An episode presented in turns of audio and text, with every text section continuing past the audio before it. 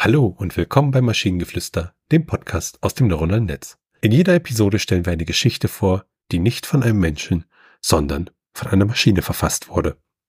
Und damit kommen wir zu unserer heutigen Geschichte über anderthalb Goethe. Es begab sich einmal in einer Welt jenseits unserer Vorstellung, dass sich eine seltsame Mutation geschah.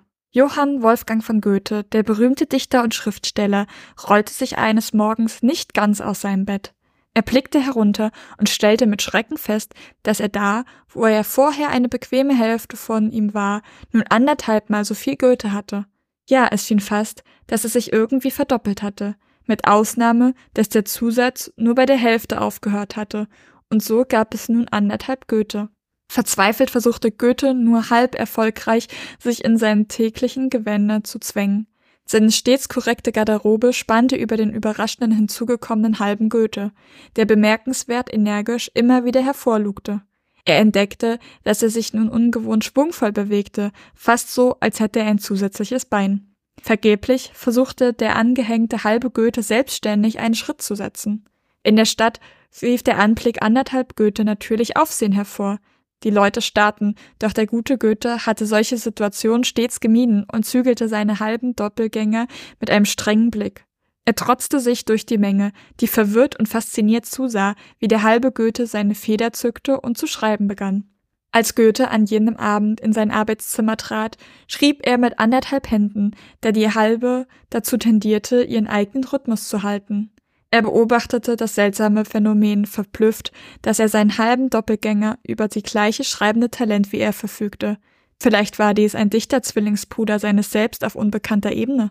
Das Schicksal von anderthalb Goethe nahm eine überraschende Wendung, als er feststellte, dass die Gedichte, welche seine halbe Seite verfasste, von erstaunlicher Schönheit und Tiefe waren. Sie schienen sogar jene zu übertreffen, die er in der Vergangenheit geschrieben hatte.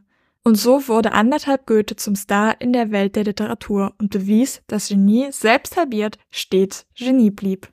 Ich mag diesen Text, der ist irgendwie wunderbar abstrus und witzig und äh, kurzweilig.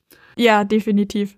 Es war halt irgendwie, ich hab halt dachte so, als er steht, als er stand, so, dass er irgendwie einen halben Goethe dazu bekommen hat. In meinem Kopf war es halt einfach, ja, okay, er hat zugenommen, so. Aber nein, es scheint halt tatsächlich, als ob er seinen halben Körper nochmal bekommen hätte, weil er halt noch ein halbes Bein, also nein, er hat noch ein Bein und noch eine Hand dazu bekommen. Und diese Hand kann besser sogar schreiben als er. Heißt es, er hat noch ein halbes Gehirn mehr bekommen? Wir wissen es nicht. Hat er noch einen halben Kopf mehr? Ähm, ist, deswegen fand ich das auch irgendwie total lustig, dass am Anfang mehrfach stand, er äh, er geht halb aus dem Bett oder er passt halb in seine Klamotten rein. Das war irgendwie lustige Details. Ja, also ob das jetzt, äh, wie das dann sich genau ausgestaltet mit dem halben Goethe, habe ich mir nicht so einen Kopf gemacht, weil ich hatte dann Angst, dass das irgendwie gedanklich in Bodyhorror äh, abdriftet und das wollte ich nicht. Und wenn ihr Ideen oder Stichwörter habt für eine Geschichte aus der Maschine, zum Beispiel eine Anleitung zur Weltherrschaft, dann schreibt uns eure Ideen per E-Mail an info.tnsh.net oder über das Kontaktformular auf der Webseite. Bis zur nächsten Episode von Maschinengeflüster. Bye bye. Tschüssi.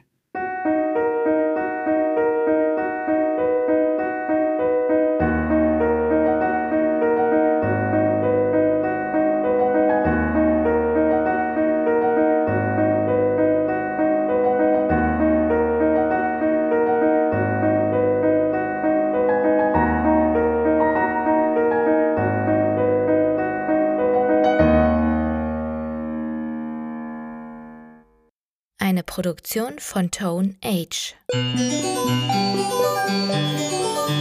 T1H.net